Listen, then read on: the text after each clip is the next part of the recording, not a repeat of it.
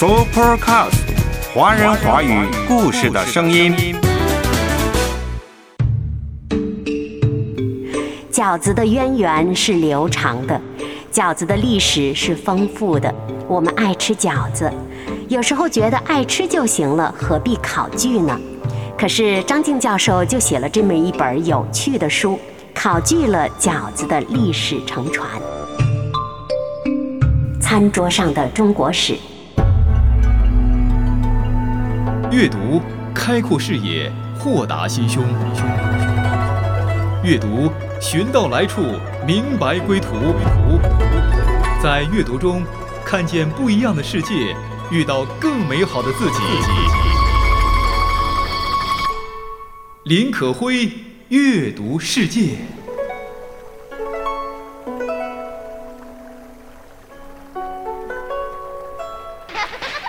二三鞭炮入窗来，亚绝新春序幕开。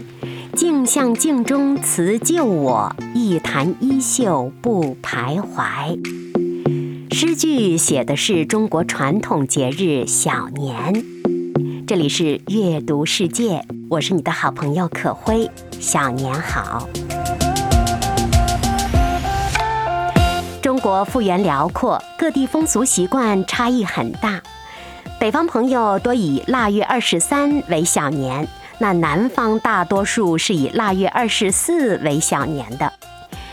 过了小年，就是真真正正的大年了。小年是个预备，其实，在小年这一天，很多家里都备好了美食，预备着过一个非凡的大年。心底里想着辞旧迎新、迎祥纳福，这美好的愿望在小年这一天就深深地埋了下来。说到小年，那其实不管是南方还是北方，大家都很注重阖家团聚。如果条件允许的话，一定是一家子聚在一起吃美食、聊大天儿，甚至还要放鞭炮。不知道你的家乡现在可不可以放鞭炮？你家今天的餐桌上吃的是什么美食？有糖瓜吗？有饺子吗？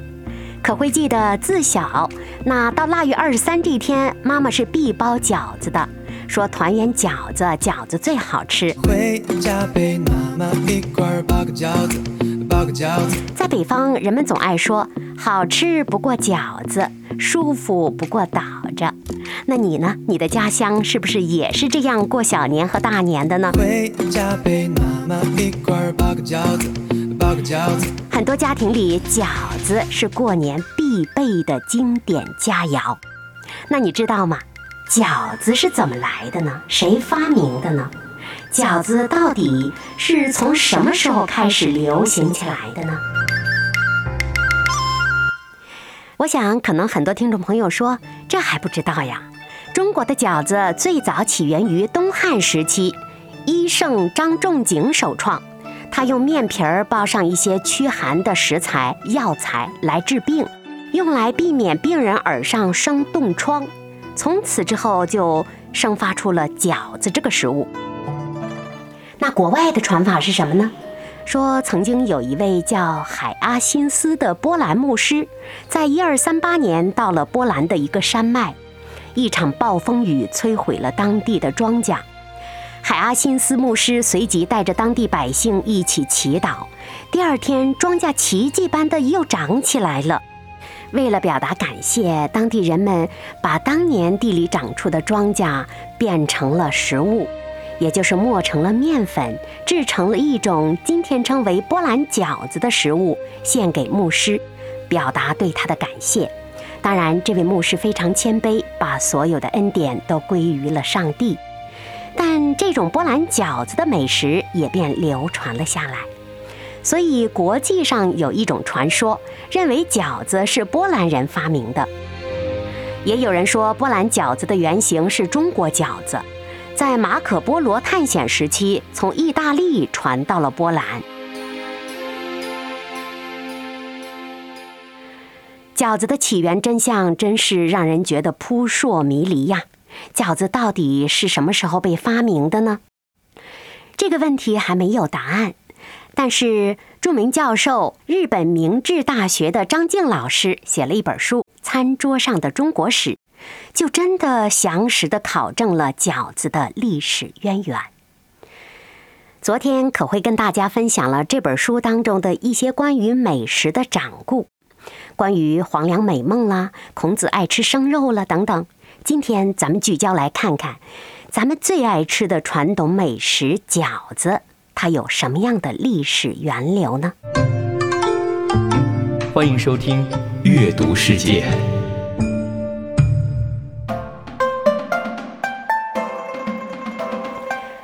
说到今天的主角饺子，到底是什么时候发明的呢？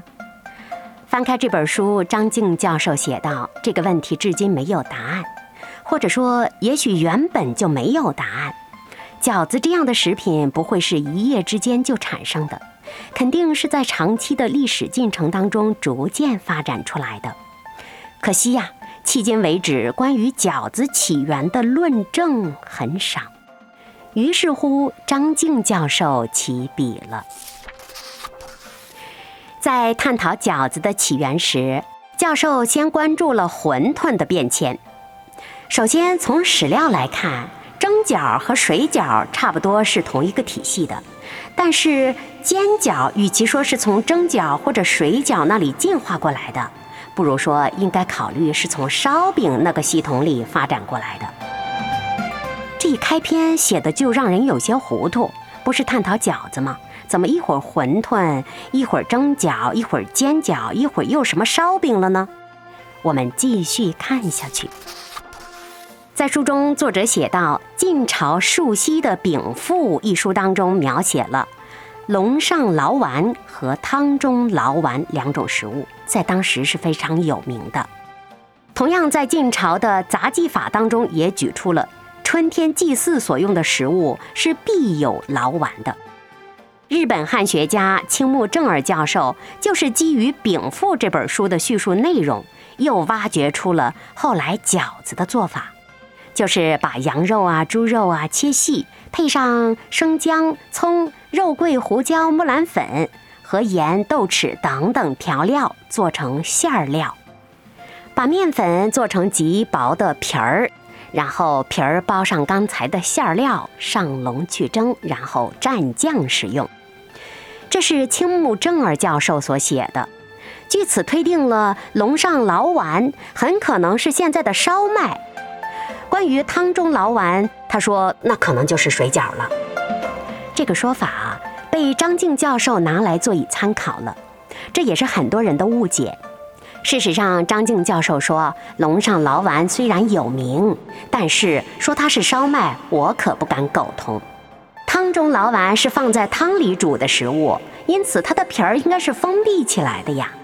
而龙上劳丸是劳丸，从形状上来看是圆形的，皮儿是封闭的，可是烧麦可没把口封闭起来呀。言外之意，那青木教授的考据可并不准确了。那且看张静教授如何一点点分析饺子的演变吧。把龙上劳丸看成是蒸饺原型，合情合理。但是张静教授又说了，这种劳丸是蒸饺类的食品，不是肉馒头。其实，在禀赋当中，已经把馒头和劳丸当成是两种食物来计数了。你青木正二教授真的是考据错了。且看我如何考据这饺子的历史吧。老碗皮儿极薄，是没有经过发酵的缘故。多少有点烹饪经验的人呢，都会注意到，没发酵过的面团越厚就越硬，口感就越差。但是把皮儿做的尽可能薄，是美味的关键。所以说，今天的水饺的皮儿是薄的，由着薄皮儿，那张静教授就感知到了，那。饺子和烧麦和刚才所说的那个饼腹当中的馒头，那可大相径庭，完全不同了。再接着考证下去，在中国的唐代已经有饺子了。张静教授说，唐代已经有饺子，这是无可争辩的事实。并且在书中举了个例子，说二十世纪八十年代，中国新疆维吾尔自治区吐鲁番盆地的阿斯塔纳古墓群里就有了饺子的发现。好神奇呀！说墓穴当中发现了八个饺子盛在碗里的状态。在同一个墓穴当中，还发现了高昌岩和十二年的文书，由此可知，该古墓啊是隋末唐初的墓穴。古墓当中虽然没有描写食品名儿的文字，但是这八个饺子却是形状上、质地上都是今天饺子的样子，所以这八只饺子就被称为现存最古老的饺子。唐代就已经有饺子了，这是无可争辩的事实。可惜，当可辉读到这儿，心里有疑问。我喜欢读唐诗宋词。虽然唐代有饺子了，可是为什么唐代那些大诗人的诗词当中从来没出现“饺子”这个词呢？这是可慧心中的疑问，我相信也是很多读者想要追究答案的问题。回到张静教授的这本书《餐桌上的中国史》，张教授说，确实，在当时很多大诗人的诗文当中，并没有出现“饺子”这个词。可能有两种可能，第一是当时饺子的名称是个俗称，在诗歌的雅韵当中呢不太吻合，不太适合使用。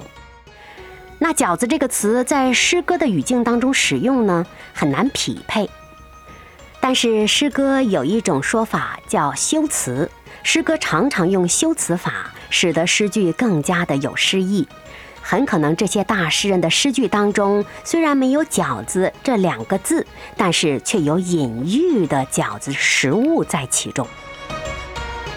那另一个原因是食物的地域性，当时吐鲁番等地区已经有饺子了，但还没有流传到文化中心的长安以及黄河中下游地区。所以说，那些大诗人的诗句当中没有出现饺子。想来和第一点相比呢，后者可能性更大一点儿。其实，唐代文人段公路在他的代表作《北户录》一书当中，就引用了一段话，提到了跟饺子相似的东西，说：“今之馄饨，形如偃月，天下通食也。”可会翻译一下啊，“偃月”就是半月形的意思。这里说的馄饨是半月形的。时代不同了，馄饨曾经还有名叫乌冬，还有云吞，有这两种意思和叫法。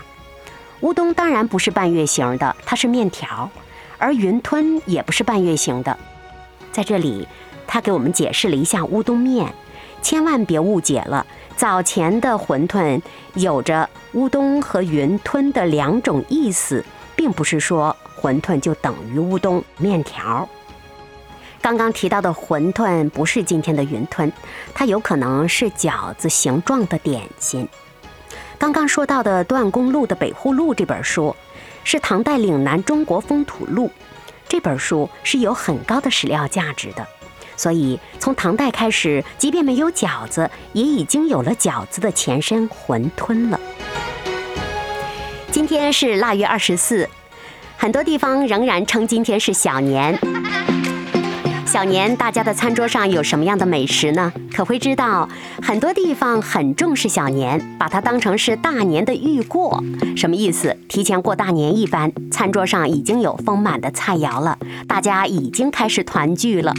那你家餐桌上有什么呢？有没有传统佳肴饺子呢？什么馅儿的饺子呢？你最爱吃什么馅儿的饺子呢？那提到饺子，可会马上就想起了我妈妈最拿手的饺子——韭菜鸡蛋馅儿的。妈妈包的饺子总让孩儿馋。说到这里，口水不自觉就快流出来了，真想家呀！下回白菜馅儿。欢迎收听《阅读世界》。延续昨天的话题，我们继续谈从小吃到大的那些传统美食身上所传承的历史文化。张静教授的《餐桌上的中国史》。刚才说到饺子的前身馄饨了，不知道大家听明白没有？原来唐代已经出现了饺子或者饺子形状的点心，或者是馄饨了。在另一个作家韦巨源，他有本书叫《清异录》，这本书呢是中国文言琐事小说，书中有一半的条目分别被词源汉语大词典采录，价值可见一斑了，是具有很重要的中国文化史和社会史方面的重要史料集合的。在这本书当中，韦巨源提到烧尾食单，列出了食品表单，特别提到。生进二十四器馄饨，花形馅料各异，凡二十四种。这句话不翻译了，但你一定听到了。唐代韦巨源在这本重要的史料书中提到了馄饨，而且说到馅料不同，形状各异，有所谓的花形，和今天的馄饨和饺子很相似了。馄饨这个词在各个时代都有着不同的说法和用法。引出馄饨这条辅线呢，张静教授就把饺子的来历说得较为清楚了。后来又引用了南宋林洪的代表作《山家清供》一书，特别提到了馄饨。《山家清供》呢，全书广采博长，收录了山野所产的蔬菜呀、水果啊、动物为原材料的食品。记录了许多的烹饪方法，行文间有涉掌故诗文等等，内容非常丰富。有机会呢，可会将跟大家介绍一下这本书。作者呢是涉猎广泛的，《山家清供》当中提到了春根馄饨，还特别提到唐代诗人刘禹锡就提出过除根馄饨皮法，也就是在制作馄饨皮的时候，将香椿根捣碎过滤。然后和在小麦粉里，一起制成馄饨皮儿。据说吃了对腹泻、腰痛有治疗效果。可惜可会翻了翻，在刘禹锡的诗当中也没有找到“馄饨”这个词，到底为什么呢？刚刚提到了林洪的《山家清供》这本书当中说到了春根馄饨，这中的馄饨有可能就是今天的云吞吗？张静教授继续考证下去了。他说，元代有本书叫《居家必用食类全集》，其中有馄饨皮儿一项，详细介绍了馄饨的制作方法。感觉那制作的方法和过程，简直就是今天饺子的做法。瞧瞧，饺子的眉目越来越清楚了。元代的作品当中也有煮馄饨一项，说馄饨是皮子略厚小，切方。没有提到包馅儿，也不知道形状，但是从方形的皮儿看，和后世的馄饨是一样的。说完了馄饨是饺子的前身，接下来张静教授又说到了煎饺的历史。很多人可爱吃煎饺了，在一部分地区也称为锅贴。可辉在香港、在内地都常常会吃到韭菜馅儿的锅贴，那感觉和普通的水饺又不一样。煎饺的起源可能晚一些，在《山家清供》当中提到了煎饺、蒸饺、水饺。到了南宋的《钟馈录》也提到了煎饺。不管怎么说，它比唐代的水饺要晚一些。说到《钟馈录》这本古卷，它是一本隐于市井的古代厨娘的菜谱，非常接地气，可以说是呈现了原汁原味的古代市民餐桌，也满足了现代人对古典生活的想象。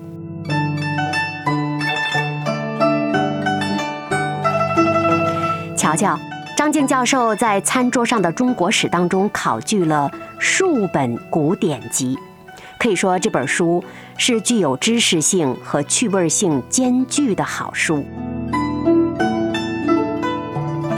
每一个史料的考察，作者都经过精细的爬书，绝不是随口编撰。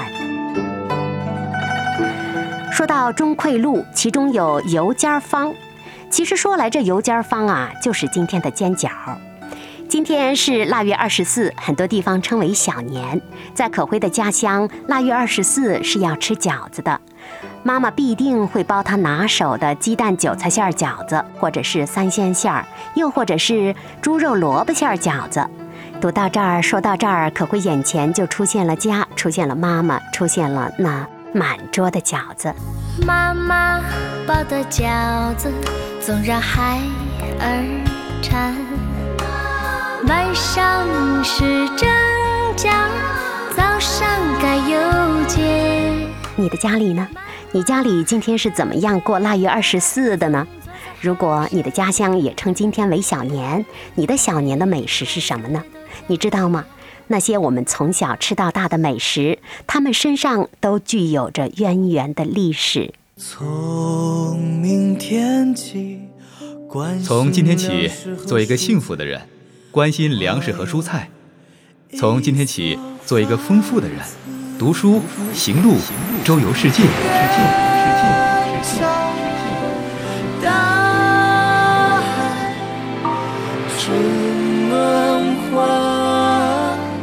世界，面朝大海，春暖花开。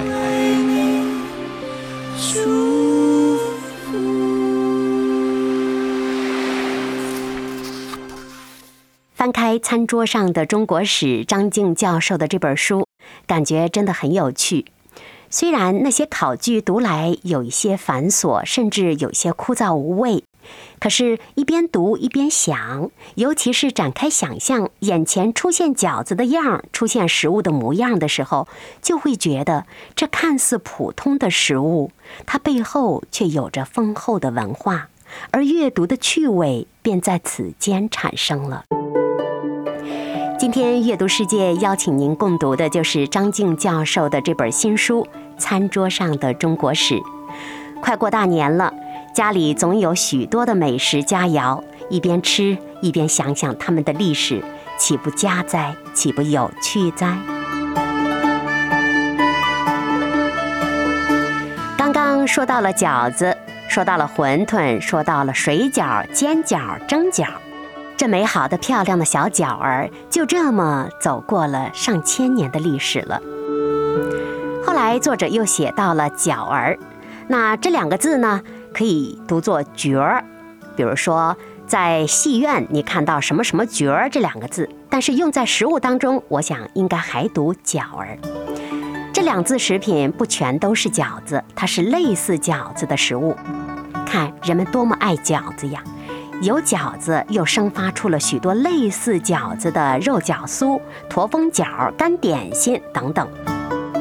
不管怎么变，那份对饺子的爱。对家的爱从来没变过。餐桌上的中国史，作者张静教授在书中有饺子，又引发出了峨眉夹、细馅夹、油炸夹、金挺夹、江鱼夹、油夹方等等，都是饺子的演变物，都是大家热爱吃的类似饺子的食物。作者还特别写到了广式早茶当中的透明皮儿的虾饺，他觉得这个虾饺和北方的饺子是不同的。广式早茶里的虾饺是什么时候才有的呢？读过和饮食相关的史料之后，作者意外地发现，这种食物并不是新出现的，它有着很远的历史了。据说，在明代高廉的《饮馔服食间》一书当中，就有水明饺的做法。那后来，清代顾仲编撰的著名的饮食著作《杨小录》当中，也有水明饺那样子大概就是广式早茶当中的虾饺吧。作者又非常有趣地考察了虾饺的制作方法。这一考察发现，在元代的居家必用室内全集里就已经有了虾饺的做法了。瞧瞧，广式早茶里的虾饺历史可真是悠久啊！考察饺子的历史时，不要被各时代的名称所迷惑。张静教授在书中掷地有声地提醒我们：不管它是蒸饺、水饺、煎饺。笼上捞丸，汤中捞丸，是夹是夹子，还是粉角儿，还是椒耳等等，它们都是我们热爱的饺子的化身。在历史中，饺子的名称并不总是清晰的，民间有许许多多名称。南方的水饺子和北方的水饺子是不一样的。清代以后，饺子甚至被称为包子，这让许多人大为吃惊。在清代袁枚著名的《随园食单》一书当中，特别记载了包肉为饺，以水煮之，京师谓之扁食，元旦则曰子孙饽饽。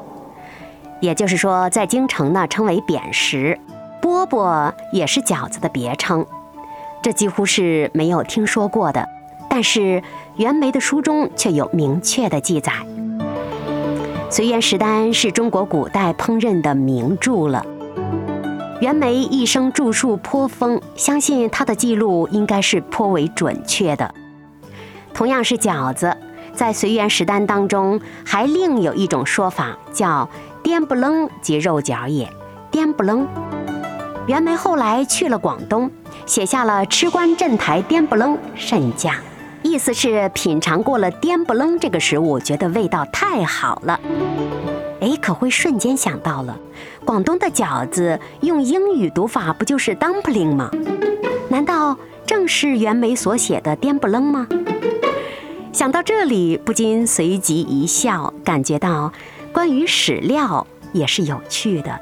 饺子的历史不仅仅是浓浓密密的史料堆砌，它背后有许多的有趣的典故，充满了人情味儿。不管它是叫什么饺子，叫什么夹儿，我觉得饺子身上传承的最多的是文化。张静教授餐桌上的中国史爬出了饺子的历史渊源。我们爱吃饺子，有没有想过饺子身上有着丰富的历史的传承呢？不管它名字叫夹儿，叫什么什么饺，不管它叫什么名字，它传承的都是深深的情感。想到饺子，总会想到包饺子的手，总会想到那浓浓的一家的亲情。即将过大年了，不知道今年你在哪里过年？你会和家人一起包饺子吗？会包什么馅儿的饺子呢？可会想起能跟家人在一起，这就是最美好的祝福。今天有很多地方称为小年，小年的习俗流传了上千年。从小年这一天。中国人呐，对生活的热爱，对未来的希望，都满满的寄予其中了。你今天的心情如何呢？你有没有感觉到人生是那么的丰富？因为有了饺子，因为有了家人，当然还有那份亘古不变的爱。可会常常想到，我们口中所吃的食物，我们所用的用物，这一切都是造物主美好的恩赐。我想起诗篇当中有几句话分享给你。诗篇一百三十六篇说：“神顾念我们在卑微的地步，因他的慈爱永远长存；他就把我们脱离敌人，因他的慈爱永远长存；他赐粮食给凡有血气的，因他的慈爱永远长存。”而路加福音说：“人活着真的不是单靠食物。”祝福你，我亲爱的听众朋友们，不管是小年还是大年还是平常日，都能拥有他丰丰富富的恩典和慈爱。我是可辉，下期再会。妈妈包的饺子总让孩儿馋，这次是萝卜馅儿，下回白菜馅儿。妈妈的背妈妈把那一张张的胶片干，布满皱纹的手啊，擦着那额头的汗。妈妈包的饺子总让孩儿馋，晚上是蒸饺，早上该邮件。妈妈的背妈妈总坐在孩儿身边看。每一块字都夹起啊，妈妈的笑